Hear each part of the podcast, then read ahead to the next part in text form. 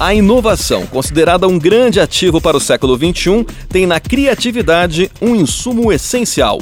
No entanto, um estudo feito com professores de escolas brasileiras constatou que essa habilidade mental não é nem um pouco valorizada.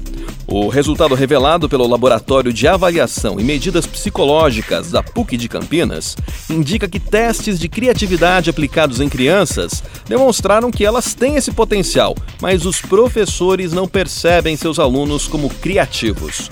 Além disso, o estudo indicou que a criatividade não era vista como algo importante, sim como um problema, pois o indivíduo criativo é questionador.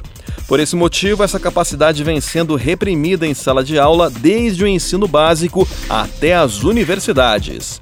A PUC Campinas alerta que o mundo está mudando e grande parte do trabalho que fazemos hoje será no futuro realizado por máquinas. Resta, portanto, a capacidade para a gente de criar e, portanto, essa habilidade criativa precisa ser muito, mas muito estimulada.